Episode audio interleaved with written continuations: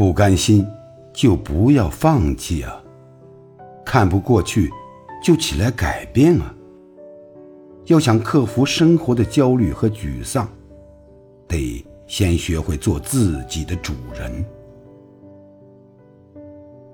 老是靠别人的鼓励才去奋斗的人，不算强者；有别人的鼓励还不去奋斗的人，简直就是懦夫。